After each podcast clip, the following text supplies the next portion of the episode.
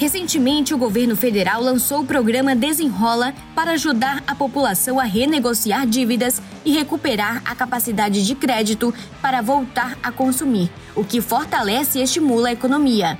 No programa, aqueles que têm dívidas de até 100 reais não terão mais o nome negativado. Para entender como funciona essa iniciativa, bem como diversos outros assuntos sobre educação financeira para o público leigo, o podcast do portal Muita Informação conversa com o economista Edival Landulfo. Ele é educador financeiro, especialista em controladoria e finanças, investidor, palestrante, consultor financeiro e integrante do Conselho Regional de Economia da Bahia. Além disso, ele desenvolve trabalho voluntário, fornecendo orientação sobre economia doméstica para a população carente. Edival, seja muito bem-vindo ao nosso podcast. Olá, Bruna! É um prazer falar o podcast do portal Muita Informação. Estou à disposição dos seus e das suas ouvintes. Edival, vamos começar falando sobre os empréstimos consignados. Quais são os pré-requisitos para solicitar? É preciso ser correntista do banco? O empréstimo consignado funciona como um, empréstimo comum, com a diferença que todo mês as parcelas dessa dívida contraída vão sair do seu salário ou do benefício do INSS é, antes que você receba esse dinheiro. Então tem que ter muita atenção para contratar esse empréstimo, porque entenda que terá menos dinheiro para entrar na sua conta e não tem como evitar esse desconto. Então, por isso que o empréstimo consignado, ele tem juros mais atraentes. É uma garantia que os bancos e as financeiras têm de que receberão as parcelas em dia, o que vai trazer menos risco e permite que essas instituições cobrem juros menores do que cobraria um empréstimo é, pessoal comum. Então, tem que ter esse, esse cuidado. E aí, precisa da educação financeira, porque considerando que você receberá menos por mês e não terá como atrasar o pagamento da dívida, tem que ter certeza de que esse empréstimo consignado é a melhor opção para o seu bolso nesse momento. Então, quem pode é, fazer ou solicitar esse empréstimo consignado? Trabalhadores com carteira assinada, funcionários públicos e aposentados ou pensionista do INSS. Mas aí tem um detalhe: os funcionários de empresas privadas, mesmo com a CLT, vão enfrentar algum tipo de restrição. É, por isso é importante, antes de contratar, de se dirigir ao é, departamento pessoal da empresa e ver se tem algum convênio com bancos ou instituições financeiras. E aí sim poderá é, se dirigir a essa instituição para que faça a é, solicitação, a contratação. Então, as pessoas geralmente perguntam: precisa ser correntista é, de um banco em que quer pegar o empréstimo? Não. Porque é, quem pega um consignado não é obrigado, em hipótese alguma, ter conta no banco onde fará esse empréstimo. Então, a contratação ela vai funcionar de duas formas. Quem trabalha com carteira assinada, como eu falei, precisa ir ao DP, né, ao departamento pessoal da sua empresa, e os funcionários públicos e beneficiários do INSS podem procurar diretamente os bancos. Então pode ser pessoalmente ou online, mas tenha cuidado em fornecer informações principalmente por telefone. Saiba que se é mesmo a uma instituição financeira credenciada a participar. Nós sabemos, é, infelizmente, dos golpes que são a, é, aplicados principalmente para beneficiários do INSS. É verdade que é melhor fazer um empréstimo consignado do que entrar no limite do cheque especial? Qual a melhor opção para levantar crédito rapidamente em momentos de necessidade? O ideal sempre é ter as contas ali anotadinhas, fazer um orçamento doméstico para entender o valor ou valores que entram, seja salário, seja uma renda, é, seja uma pensão, entender da onde vem a origem daquele dinheiro, tem que ser líquido nesse orçamento, entender todas as despesas, todas as dívidas, se é, faz algum tipo de investimento e é, antes de solicitar qualquer crédito, seja ele no cartão de crédito, seja ele na, no cheque especial, é, um empréstimo comum na financeira ou empréstimo consignado, entender o porquê que está recorrendo a esse, é, a esse crédito. Se foi algum descontrole financeiro, uma necessidade maior, que não construiu uma reserva de emergência, é importante sempre ter é, o hábito de guardar uma parte do salário, da renda, para que em emergência, quando surge, e infelizmente surgem, vocês é, é terem a noção do que tem ali investido, pegar aquele valor para resolver a pendência. Claro que, dentre todos esses, é, esses créditos, os maiores que devem ser evitados a qualquer custo, é, o cheque especial, esse daí é o pior, e atrasar compras no cartão de crédito. Vira uma bola de neve e é complicado. Então, muitas vezes as pessoas recorrem ao empréstimo consignado, porque tem juros menores que essas duas modalidades. Mas o ideal sempre é fazer uma pesquisa sobre os juros reais de cada crédito que a pessoa está é, solicitando. Como eu falei anteriormente, o empréstimo consignado, por ter essa garantia real, principalmente de funcionar, é, para funcionários públicos e é, pensionistas do INSS conseguem com as melhores é, taxas do mercado, mas deve ser evitado empréstimos desnecessários ou somente para consumo. O que tem que criar é uma inteligência é, financeira para que a pessoa possa aguardar fazer aquele dinheiro né, crescer e comprar aquele bem que deseja, ou realizar um serviço, mas sempre com planejamento financeiro. Qual o limite de crédito de um consignado? É possível fazer mais de um empréstimo nesta modalidade? Ah, essa é uma pergunta bem interessante.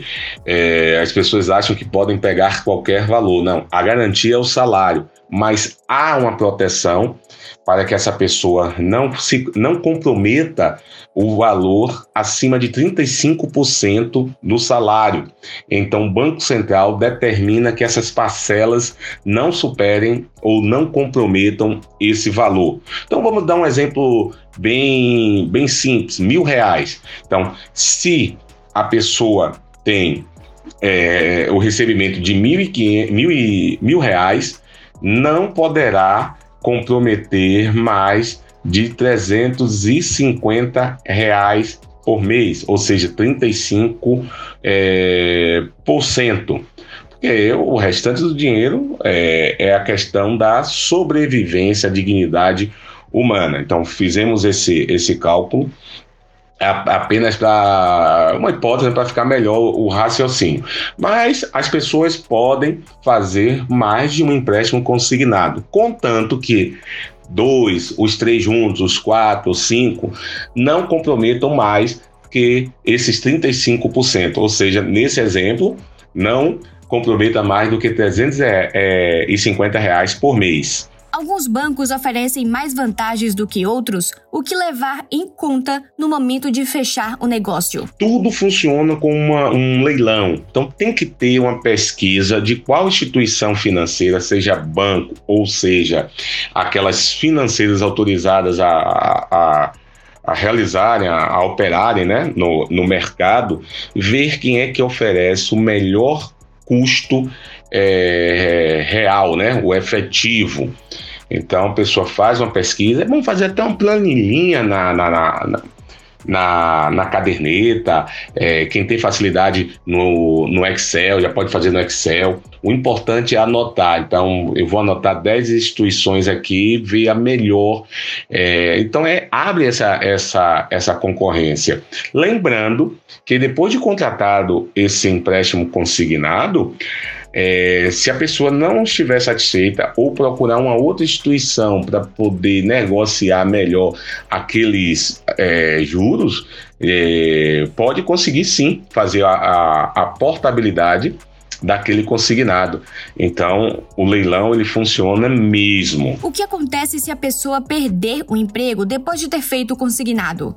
Se a pessoa perder o, o emprego, for desligado e vai receber todas as verbas rescisórias, então empréstimo consignado ele vai incidir sim no saldo de salário, no décimo terceiro, no aviso prévio, nas férias, mas vale a mesma regra. Não poderá superar o teto de 35%, como já acontece quando o desconto é feito diretamente na, na folha de pagamento. Então eu sugiro que essa pessoa entre em contato com a instituição financeira a qual firmou o contrato de empréstimo para juntos, né, encontrar a maneira de renegociar aquele saldo devedor, porque mesmo com a demissão, a dívida continua existindo. E se a demissão for por justa causa, então isso acontece quando é, a empresa desliga o, o, a colaborador, o colaborador, por motivo que prejudiquem a, a empresa, essa pessoa ele vai perder acesso às verbas rescisórias e recebe somente o valor referente a saldo de salário, férias vencidas, depósito do FGTS no mês da rescisão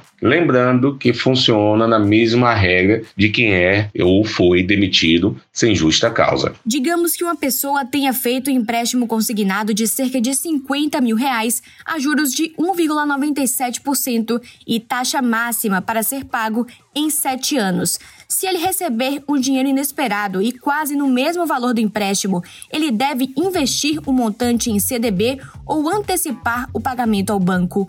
Qual a opção mais vantajosa? Eu sempre falo que as pessoas precisam ter cuidado na renegociação de dívida ou na empolgação de um dinheiro para realizar um investimento. Para começar, dívida devem ser quitadas primeiro, pois geralmente possuem uma taxa de juros maior. Nesse exemplo nosso, a taxa de juros de 1,97 ou 2%, 3%, você não encontra encontra um investimento que tenha essa rentabilidade ao mês, mas aí eu estou pagando em parcelas. Então tem que se fazer um quadro comparativo. Eu pego esses 50 mil, faço um investimento no mês que tem essa, todo mês que tem essa rentabilidade, eu consigo pagar o empréstimo. Se eu consigo pagar o empréstimo, perfeito. Eu posso deixar esse dinheiro investido em uma modalidade mais vantajosa. Não precisa ser o CDB. Eu preciso entender como funciona um CDB, que é o certificado de depósito bancário, uma LCI, uma LCA. Eu preciso que, entender que a remuneração deles é através do CDI, que é quase igual à taxa Selic. Então, isso tudo me abre um leque de possibilidades que eu preciso antes de tomar qualquer ação, sentar e lançar isso numa planilha eletrônica ou manual e, e fazendo realmente as contas se será possível ou não com aquela rentabilidade pagar a, aquela parcela do, do empréstimo. Então, isso tem que ser levado em consideração sempre. Pagar o valor mínimo da fatura do cartão de crédito é um bom ou mau negócio? Por isso que eu sempre falo, aprender educação financeira, fazer um planejamento financeiro para o ano seguinte. Então as pessoas geralmente começam agora outubro, novembro a já preparar o orçamento, porque o nome mesmo já diz, você vai projetar o seu futuro é, para os próximos meses e entender se um determinado mês vai faltar, vai sobrar dinheiro, se eu preciso fazer uma hora extra, se eu preciso fazer uma atividade que proporcione quitar ou minimizar o impacto daquela falta de renda, se eu vou ter que cortar alguma coisa. Então vai dar todo um DNA das suas contas antes que isso aconteça. Então, antes mesmo de contrair uma dívida, seja no, principalmente no cartão de crédito, tem que saber se consegue pagar. Então, sugiro que cada compra parcelada comprada seja anotado ou no próprio orçamento, tenha lá dívida, cartão de crédito, ou, e uma de apoio. Comprei em 10 parcelas, então já paguei duas. Então, no mês de agosto será a terceira de 10 prestações. Tem outra dívida de um, de que serão cinco. Vou pagar primeiro no mês de agosto, então é a primeira de cinco, porque assim dificilmente essa pessoa perderá a mão do controle financeiro. Então a compra ela é muito, muito perigosa se não tiver esse acompanhamento. Então, em hipótese alguma, deve-se pagar o mínimo de uma fatura de cartão de crédito. É um péssimo negócio. A previdência privada é uma boa opção para investidores conservadores? As pessoas precisam entender primeiro do investimento antes de contratar. Então, previdência privada, é, você não vai diretamente ao banco o ideal é que procure uma seguradora.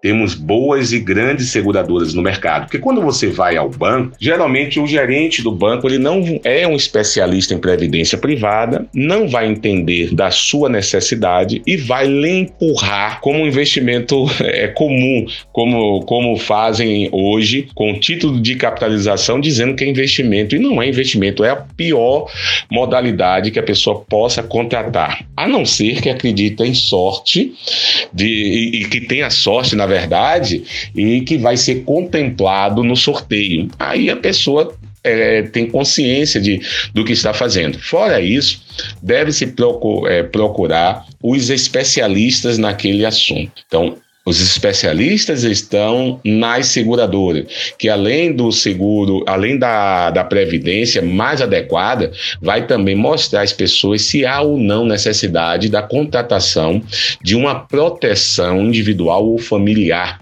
porque acidentes ou imprevistos acontecem para todos. Então, vai explicar aonde será investido, se em renda fixa, se vai ser uma parte em renda variável, é, é, é se a pessoa vai ter é, as modalidades, quais são as modalidades da previdência é, é, privada. Então, quando não tem esse conhecimento, qualquer coisa vai ser interessante para a pessoa e bem depois vai entender qual é, qual prejuízo, quais prejuízos é, teve por contratar algo que não conhecia. Então eu indico a todos para fazer essa pesquisa. Isso para qualquer investimento, entender um pouco antes de, de, de ter a iniciativa.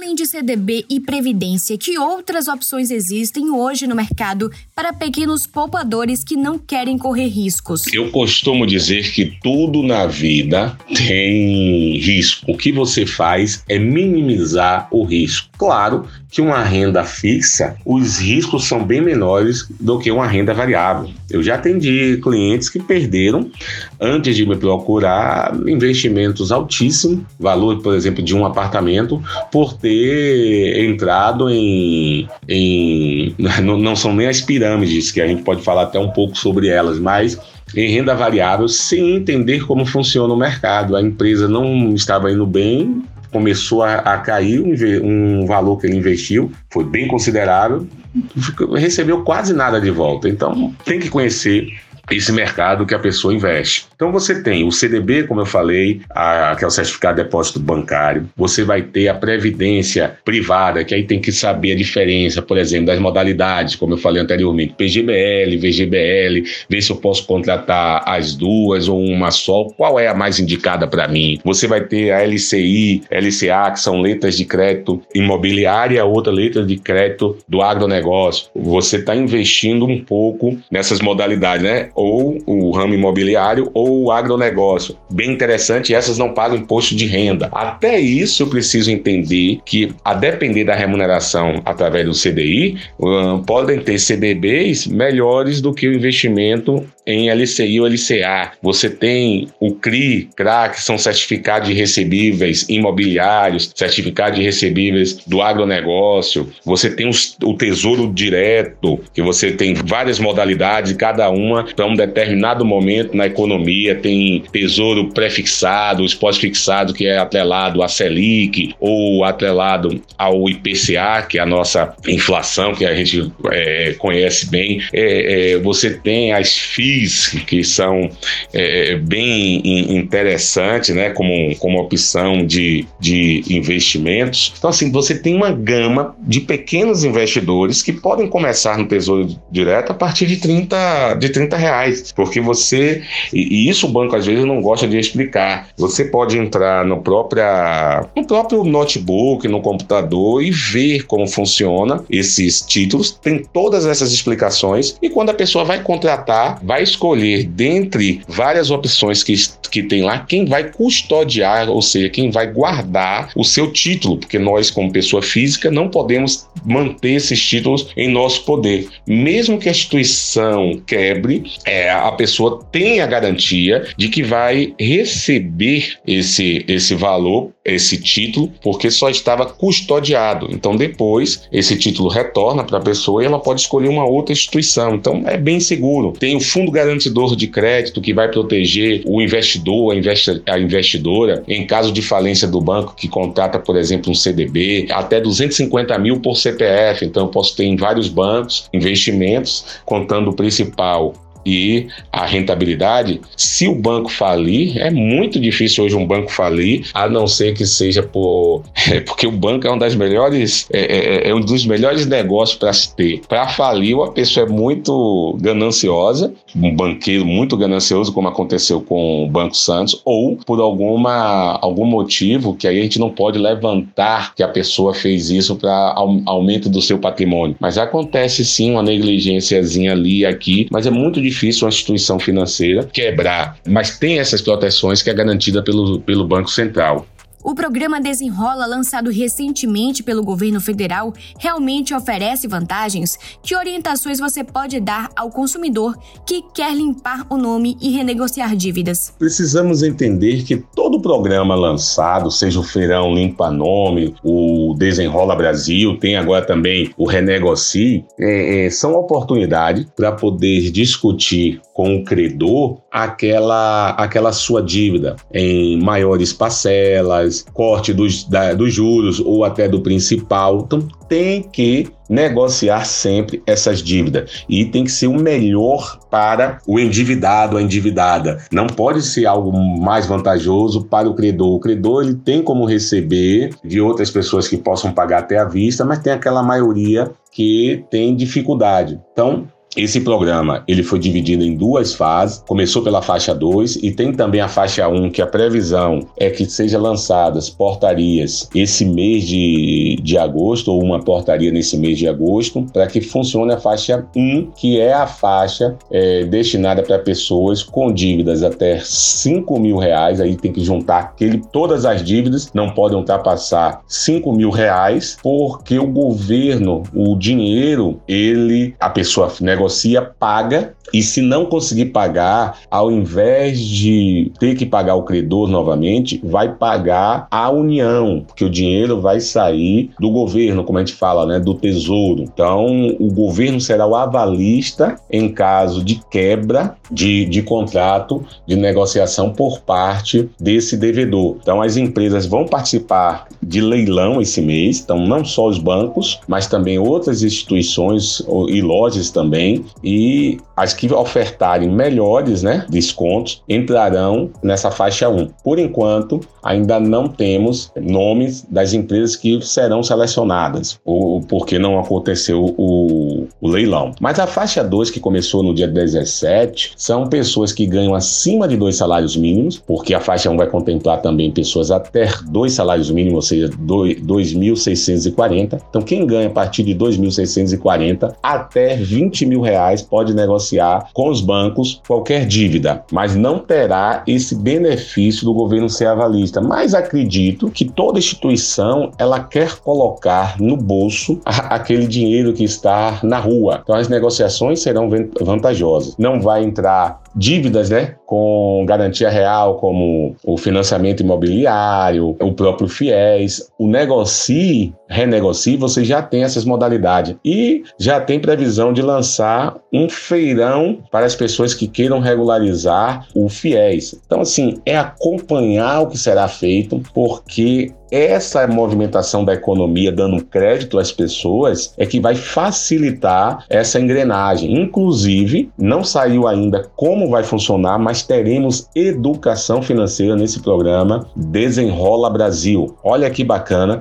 para as pessoas entenderem e compreenderem por que entraram nesse superendividamento e o Renegocie foi pensando nisso, pessoas que estão endividadas não entrarem nesse superendividamento. O Desenrola Escola Brasil trouxe para a gente dados de pessoas que têm dívidas até 100 reais com nome negativado. Então, o governo fez essa proposta que as empresas participantes, no caso, os bancos, automaticamente retirassem o nome daquela pessoa do órgão onde foi negativada. Mas essa dívida ainda continuará existindo, não há um perdão da dívida, e sim o nome que sairá da negativação. Então tem que entender e depois correr para negociar naquela instituição financeira esses, esse valor abaixo de, de, de 100 reais para que na própria, na própria, no próprio banco você tenha acesso àquele, a outro crédito, mas sempre utilizar de forma responsável para não ter uma nova dívida e aí complica toda a situação. Golpes são cada vez mais comuns no ambiente virtual. Você acha que os setores de segurança das instituições bancárias estão acompanhando a evolução dos hackers estelionatários na mesma velocidade com que eles se aprimoram para desviar recursos? Qualquer pessoa pode cair num, num golpe. As empresas, sim, as instituições financeiras vêm estudando, vêm colocando canais com mais informações, mas também deve partir do próprio cidadão. Não pode abrir links de banco que solicitam, por exemplo, a, a, a senha, número do cartão, dados pessoais. O ideal é que as pessoas compareçam nas, nessas instituições ou entrem no, é, no canal é, oficial. Então, às vezes, a pessoa manda ali do, de um determinado banco e tem um, uma grafia errada. Poxa, o Bradesco, eu vou entrar ali no site do Bradesco, tem alguma informação equivocada. O, o, há uma sofisticação para a aplicação desses golpes. Então, eu tenho que entender qual, de fato, é o canal que eu entrarei em contato. Então, essa já é uma primeira contribuição, uma dica para que não tenha ou não entre em apuros. Falando também dos golpes que os estelionatários utilizam, é compreender que não tem como investimentos pagarem 5, 10, 15, 20% ao mês de remuneração. Se isso fosse possível, nós economistas, analistas financeiros, seríamos milionários porque saberíamos esses pulos do famoso pulo do gato. Mas não é isso que acontece. Malmente iremos encontrar a remuneração, aí, a rentabilidade acima de 1%. Vai depender muito do valor que a pessoa vai investir. Então, entendendo esses princípios e, e de como funciona o investimento, de como é a remuneração, né, a rentabilidade, a liquidez, nós evitaremos assim cair em golpe. Cuidado com a ganância. A ganância sempre nos deixa muito próximo de perder dinheiro. Então, ganância, juntamente com a falta de informação e de conhecimento sobre os investimentos, causam, infelizmente, a maioria das perdas e dos estresses financeiros causados por um golpe bem aplicado.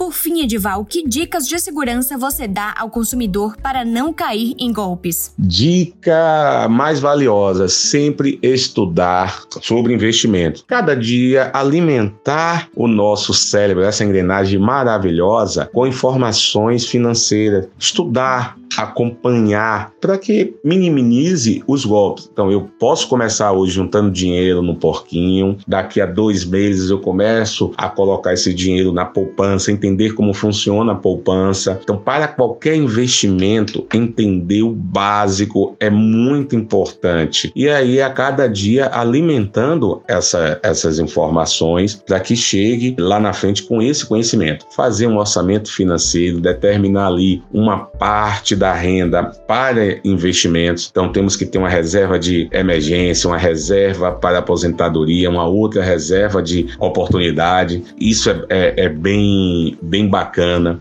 Entender como as pessoas estão caindo no golpe. Então, não entrar é, em investimentos que pessoas chamem, mesmo parentes, amigos. Ah, isso aqui é ótimo, mas pode ser ótimo para ele. A gente tem que responder outras informações antes. Quanto tempo meu dinheiro pode ficar investido? Para que, para que serve esse investimento? Então, uma série de informações que eu preciso estabelecer antes de entrar em qualquer investimento. E mais uma vez, como eu disse, a ganância do dinheiro fácil, da remuneração mais alta, ela é tentadora. Então, eu preciso me afastar, eu preciso entender que não existe no mercado tais rentabilidades. Então, a partir daí, teremos uma chance de não perder dinheiro, evitar no próprio WhatsApp ou através de e-mail não abrir links que desconhecidos e maliciosos, porque eu posso ter o meu aparelho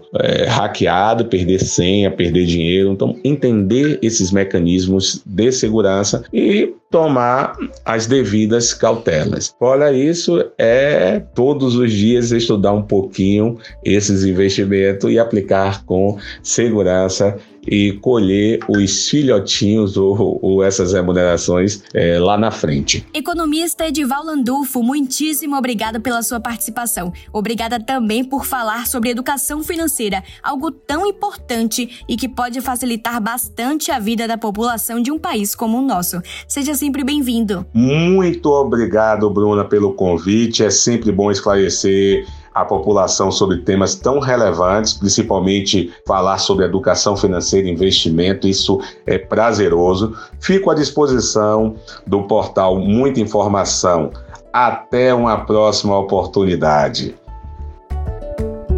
Siga a gente nas nossas redes sociais e até o próximo podcast.